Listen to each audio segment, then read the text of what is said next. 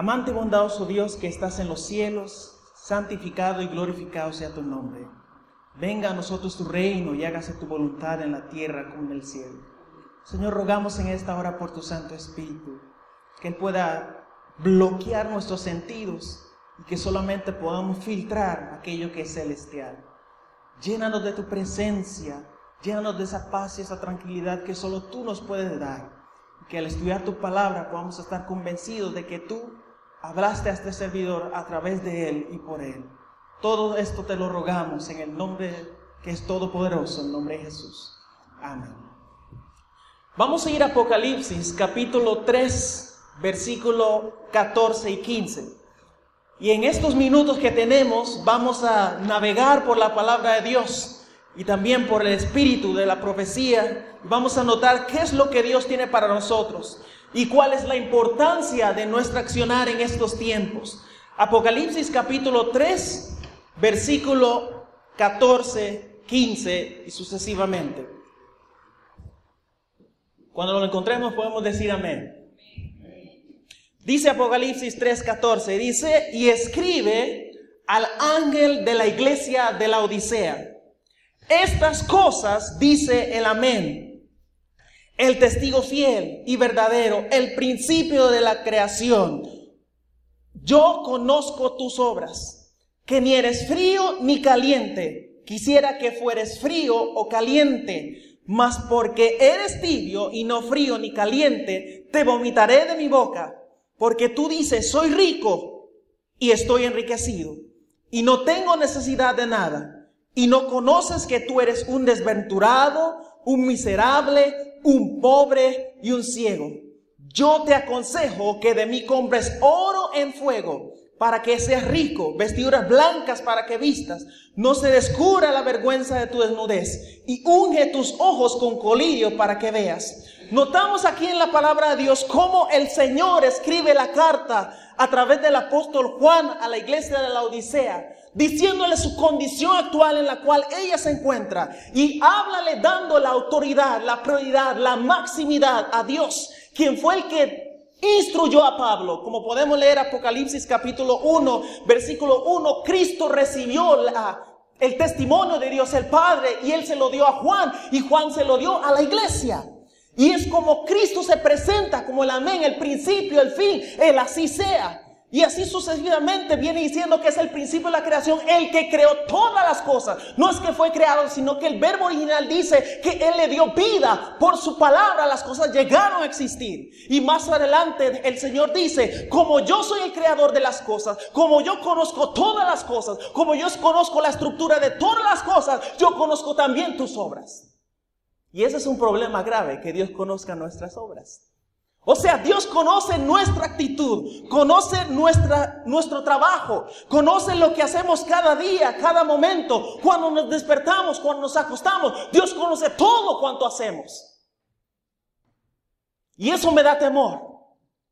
Porque al Dios saber todas las cosas que yo hago, esto implica que yo tengo algo que darle a Él de todas esas cosas que yo hago.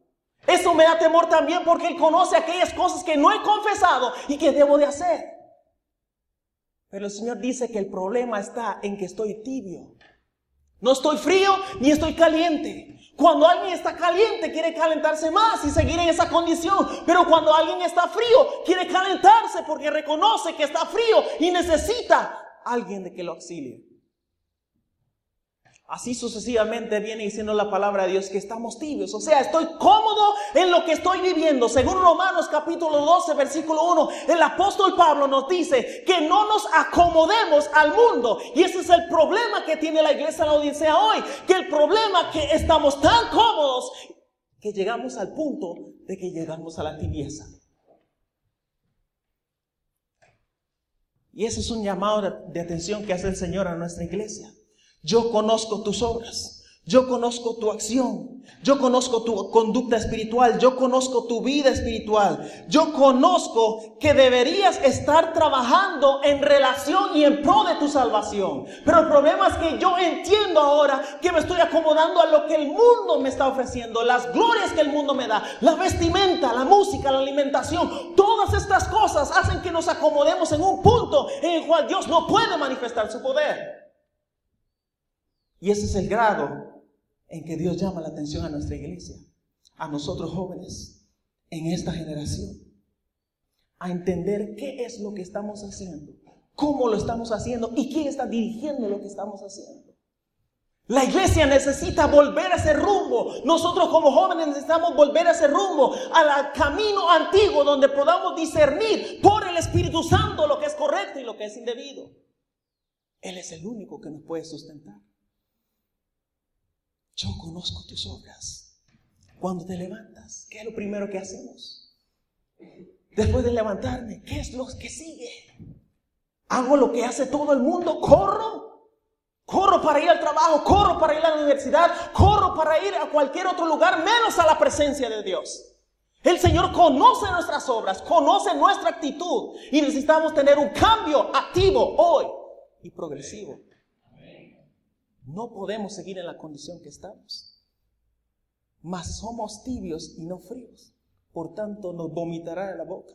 Me gusta lo que me, lo que me dice el comentario bíblico adventista. El cristianismo tibio retiene la forma y hasta el contenido del Evangelio en cantidad suficiente para adormecer las facultades de percepción del Espíritu. Esto hace que los creyentes olviden el esfuerzo diligente que es necesario hacer para alcanzar el alto ideal de una vida victoriosa en Cristo. O sea, el cristiano tibio retiene tanta información que llega un punto que no la puede dar. Que se acomodó tanto al sistema en el cual está trabajando que no puede proyectar esa luz, que no se puede levantar. Llegamos tanto a esa situación, a ese acomodo, a ese molde. Y, recordando lo que dice Pablo en Romanos capítulo 12, versículo 1, ese molde me llama la atención a aquellos que son panaderos o hacen repostería cuando uno hace pan y quiere hacer una estrellita. ¿Qué molde utiliza uno? El de una estrellita. Si uno quiere tener una figura, una carita feliz, ¿qué molde usa uno? Entonces el molde que nosotros debemos de tener como norma máxima y alta es el molde de Cristo Jesús. Cristo debería, debería ser el molde que tú y yo tenemos para llegar a esa norma, levantarnos y proyectarnos resplandeciendo la luz de Cristo. Conozco tus obras. Y el Señor nos dice algo muy claro en Apocalipsis 3:19. Ven lo que dice, yo reprendo y castigo a todos los que amo.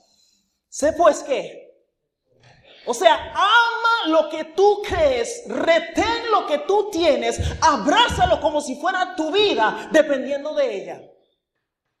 Debemos de abrazar este Evangelio.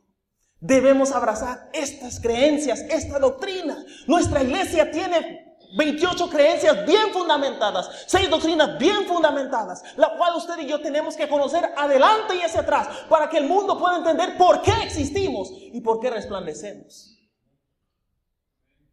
Dios necesita una generación que reconozca su actitud, su conducta. Y hoy es el tiempo que Dios nos llama para hacer esta diferencia. ¿Por qué es preferible una condición de frialdad a una tibieza. Vea lo que me dice Testimonios, el libro Testimonios, página tomo 1, 188. Al Señor le agradaría que los tibios, que creen que son religiosos, nunca hubieran mencionado su nombre. Son una carga continua para los que anhelan ser fieles seguidores de Jesús. O sea, son una piedra de tropiezo son una piedra de tropiezo para los incrédulos. Y esto significa que de tal manera tengamos tanto mensaje que cuando vayamos allá afuera, la gente no nos puede reconocer quién somos, a dónde vamos y de dónde venimos. El problema está en que no estamos viviendo lo que, reciben, lo que recibimos cada sábado, cada domingo, cada miércoles, entre semana, todos los días en la lección de escuela sabática, la matutina, todo lo que la iglesia proyecta para que nos alimentemos, no lo estamos proyectando al mundo. Y nuestra tibieza nos hace acomodarnos tanto que llegamos al punto de que nos acomodamos a un pequeño dispositivo que no tengo conmigo ahora. ¿Qué nos está ofreciendo el mundo? Podemos ver en la palabra de Dios grandes hombres que fueron testimonios al mundo, como el caso de Enoch, vivió una vida consagrada, dedicada al Señor. Todos los días se esforzaba para alcanzar su máximo ideal, al punto en que Dios le mostró los eventos finales de la historia. O sea, Enoch era el único en su, en su momento que conocía el principio y el fin porque Dios se lo había revelado. Qué poderoso, hermanos. También tenemos a Noé, que con su familia le hicieron frente a una generación inmunda, impía. ¿Cómo es posible que ocho personas pudieran hacerle frente a una multitud gigantesca dominada por Satanás? Vemos cómo siempre el pueblo de Dios es la minoría, pero siempre va a salir victoriosa. Cuando usted lee Apocalipsis 12, cuando lee Apocalipsis 17, Dios le tiene una corona a la iglesia que es fiel y el remanente que es fiel. Tenemos que salir de la tibieza, tenemos que salir de la frialdad, tenemos que proyectar a Cristo, tenemos que resplandecer a Cristo Jesús. No podemos seguir así. Noé con su familia decidieron servir al Señor, igual Josué y su familia decidieron servir al Señor. Los israelitas un grupo pequeño, esclavos, no entendían el poder que se encontraba en la presencia de Dios. Solo lo entendieron cuando vieron que el mar se abrió. Y es el único momento en que usted y yo podamos ver la, gloria de Dios. Cuando por fe decidamos dar el primer paso para resplandecer con Él. No antes. No veremos su gloria antes. Tenemos que dar el paso hoy. No viendo ¿Recuerdan? Hebreos 11 dice, Moisés se sostuvo como viendo a quién? Al invisible, o sea, Moisés caminó por fe. Señor, yo quiero que manifiestes tu gloria conmigo, entonces yo camino. Tenemos que caminar ya. Hoy es el tiempo que hay que caminar. Ellos pasaron el mar rojo un poco de esclavos que preferían estar cómodos en su situación, recibiendo comida, aunque sea recibiendo maltrato físico, emocional e intelectual. Ellos querían seguir en esa situación, pero Dios quería apartar su mente, transformar su entendimiento para que Dios dar, manifestar lo que ellos tenían que abrazar, el Evangelio de Cristo. David, tremendo hombre, cuando llega Samuel a ungir al rey, el padre de David pensaba que era uno de sus hijos que estaba en el ejército. Cuando vio que Samuel pasaba uno por uno, llegó al pequeñito, al pastor de ovejas. Si usted no, no ha notado, muchos de los grandes héroes de la Biblia comenzaron como pastores de ovejas. Moisés. Grandes héroes de la Biblia empezaron apacentando la grey, entendiendo lo que es trabajar, tener paciencia. También tenemos a Sadrach y sus compañeros. Hombres que decidieron que aunque Cristo, aunque el Señor no quisiera ayudarlos, ellos se iban a mantener fieles a su legado. Y eso es lo que Dios ocupa. Jóvenes que nos mantengamos fieles al cometido que Él nos ha llamado. Jóvenes que decidamos hoy decirle no a la tibieza, decirle no a la frialdad y accionar para la gloria de Cristo. El mejor de todos, Jesús en la cruz, contra todo el arsenal de Satanás. Qué calidad de persona. Aún siendo muerto por sus propios que vino a salvar a los suyos, vino. Los suyos no le recibieron, dice la palabra de Dios. Oró por ellos en la cruz. ¿Usted sabe? Es como cuando leemos el capítulo 6 del conflicto de los siglos acerca de Jerónimo y estos grandes hombres como en medio de ese momento en el cual estaban siendo quemados, matados, azotados, cantaban y daban gloria a Dios porque sentían el fuego de la cruz en sus corazones. Y ese es el motivo por el cual usted y yo estamos aquí. Necesitamos recibir su Espíritu Santo. Necesitamos recibir el don del Espíritu Santo. Necesitamos recibir su poder. Y entonces la lluvia tardía accionará para impactar a todo el mundo. Y entenderemos que Dios es fiel. Pablo, condenado por Nerón, decidió dejar su frialdad. Tuvo un encuentro con el Señor. A veces es necesario que pasemos por la situación tan más pésima para entender cuál es nuestro llamado. A veces necesitamos pasar por enfermedades, por chascos, porque nos despiden de nuestro trabajo, porque perdamos un año escolar, un año universitario, para entender entonces que todo lo que hacemos viene por la gracia de aquel que nos da la fuerza. A veces pasamos por situaciones difíciles que solamente Dios nos puede sacar. Pero no entendemos eso porque estamos tan cómodos y tan fríos y tan tibios que no queremos nada con el Señor. Situación. Ayer estaba preparándome para venir al Congreso y eh, decidí encender el televisor. Y hay un programa que hablan acerca de los casos de las mujeres que, que pasan y cómo muchas mujeres mueren de cáncer, cáncer de mama. Y la única persona que era capaz de ayudar a esas mujeres era otra mujer que pasó por esa misma situación. ¿Por qué? Porque ella entendía lo que ella vivía, porque ella entendía lo que ellas pasaban con su familia, con sus esposos en sus lugares de trabajo, su lugar de escuela, ellas entendían. Solo una persona que entiende lo que la otra está sufriendo puede aconsejarla correctamente. Es por eso que Dios permite que su iglesia se refine por medio de las tribulaciones. Y es por medio de esas tribulaciones que nos ayudamos a mantenernos sostenidos de la gracia y del poder de Dios. No hay otro poder, hermanos. Me gusta lo que dice el libro la educación en la página 230. Dice, no solo en la Biblia se encuentran estos ejemplos como acabo de mencionar. Abundan en los anales de la historia los valdenses, los, los hugonotes, Hus, Jerónimo y Lutero, Tyndale, Knox, Zinzendorf, Wesley y muchos más han dado testimonio del poder de la palabra de Dios contra el poder, el proceder humano que apoya el mal. Usted puede ver en el Apocalipsis cómo Satanás hace y deshace. Pero también vamos a ver cómo Dios se muestra y se manifiesta por su pueblo, que es fiel.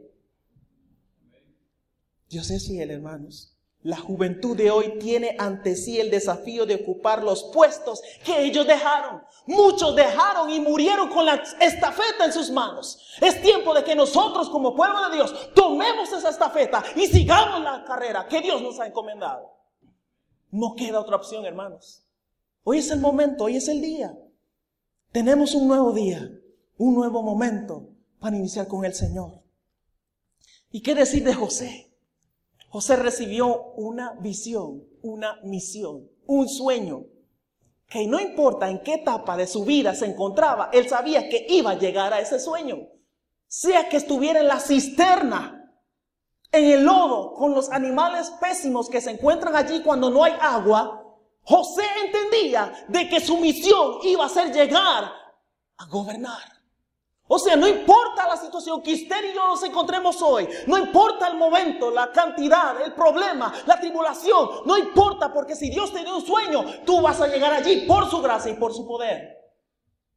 Y Dios nos ha dado su poder a través de su Espíritu Santo. Y quiero terminar con lo que dice Hechos capítulo 1. Hechos capítulo 1.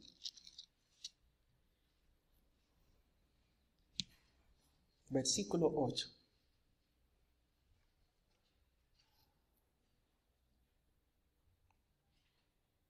Una de las cosas que debemos de comprar del Señor es la fe. Y la fe solamente viene por el oír la palabra de Dios. Y el único que nos puede llevar hacia toda verdad es su Espíritu Santo. Hechos capítulo 1, versículo 8 dice, pero recibiréis poder cuando qué pase. Cuando haya venido sobre quiénes? Sobre nosotros. Cuando haya venido sobre nosotros, ¿quién? El Espíritu Santo. Y entonces, ¿qué va a pasar cuando recibamos ese poder? ¿Le vamos a hacer qué? Testigos. ¿En dónde? Aquí, en Costa Rica, en nuestro país. Vamos a hacerle testigos en cada rincón de este país. Y entonces, muchos vendrán a los pies de Cristo. Mis amigos, tenemos una gran tarea que hacer. Tenemos que salir de la condición en la cual nos encontramos. No podemos seguir allí donde estamos. Anoche habíamos escuchado acerca de los, los paralíticos que menciona la Biblia, que ellos tuvieron que levantarse, pero por el poder de Dios. Nosotros hoy tenemos que levantarnos, pero por el poder del Espíritu Santo. Y solamente así podemos resplandecer. Solamente así podemos alcanzar ese blanco. Solamente así podemos alcanzar ese ideal. Solamente así podemos llegar a la estatura que Cristo tiene preparado para nosotros. Hemos sido llamados. Nadie está aquí por casualidad. Yo no estoy aquí por casualidad. Ninguno de nosotros está aquí por casualidad. Dios tiene una misión para nosotros, así como lo tuvo para José y todos estos hombres de la Biblia.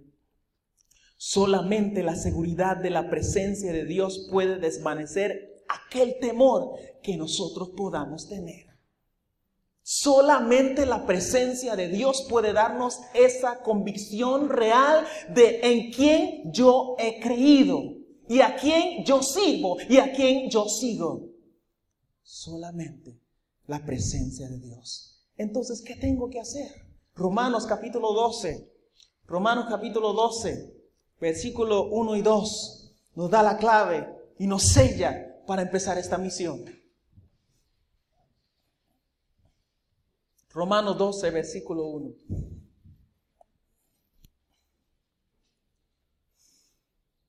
Por tanto os ruego, hermanos, por la misericordia de Dios, que presentéis vuestros cuerpos en sacrificio vivo, santo, agradable a Dios, que es vuestro servicio racional, que es vuestra dedicación. Y no os conforméis a quién? A este, a mundo, a este sistema, más que transformados, metamorfosis por la renovación de vuestra ¿qué? mente, o sea, transformar nuestras facultades mentales, lo que pensamos, nuestros pensamientos preconcebidos, por la gracia de Dios tienen que ser transformados, desarraigados desde la raíz y solamente la palabra de Dios puede cortar esa situación.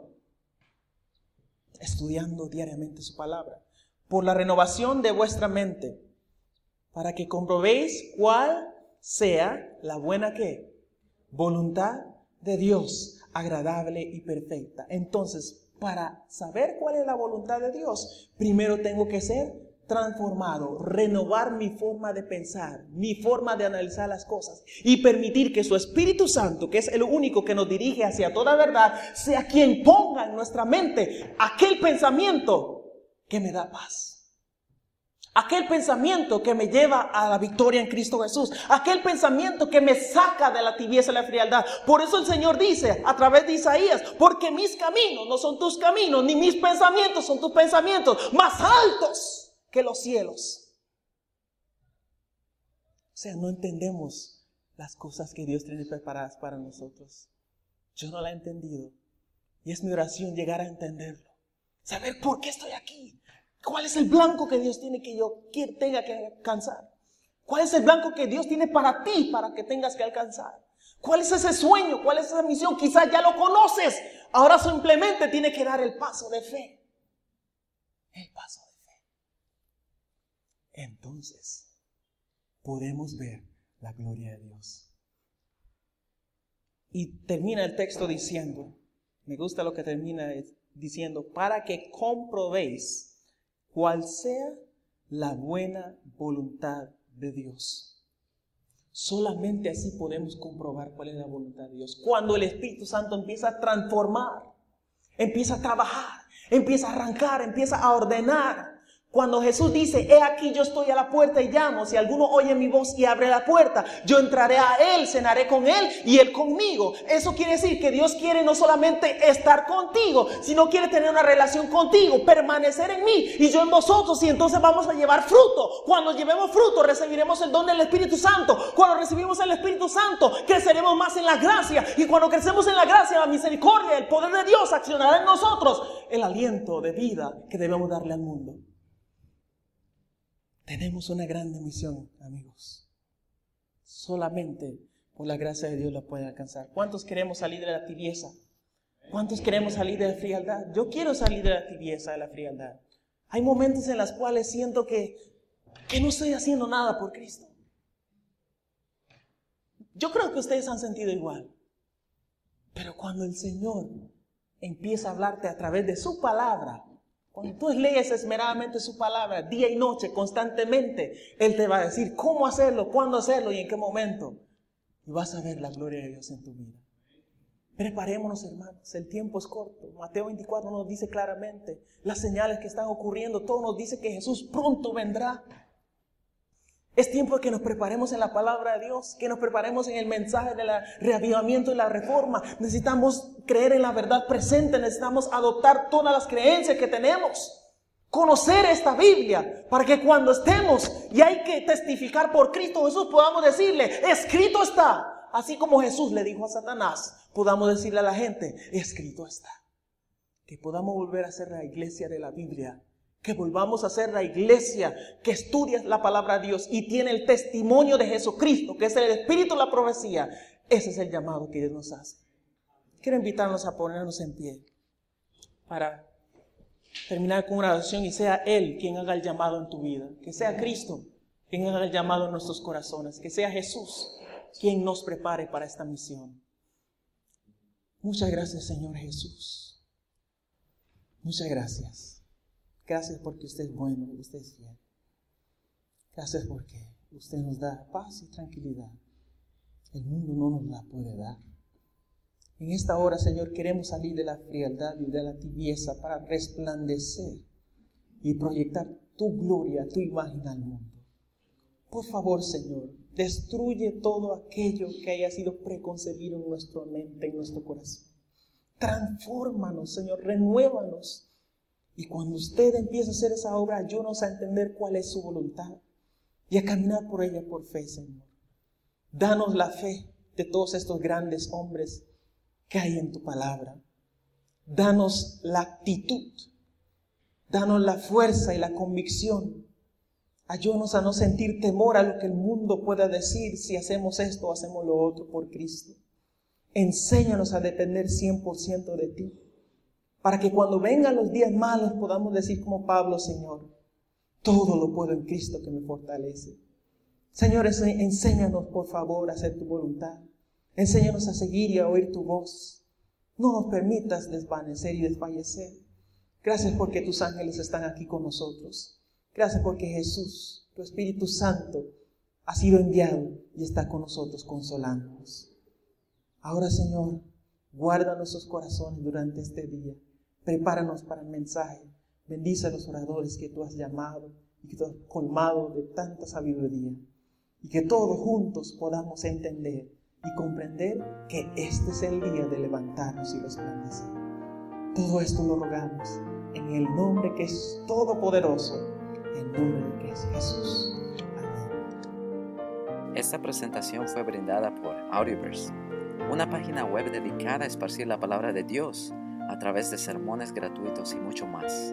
Si quisiera saber más de Audioverse o si le gustaría escuchar más sermones, por favor visite www.audioverse.org.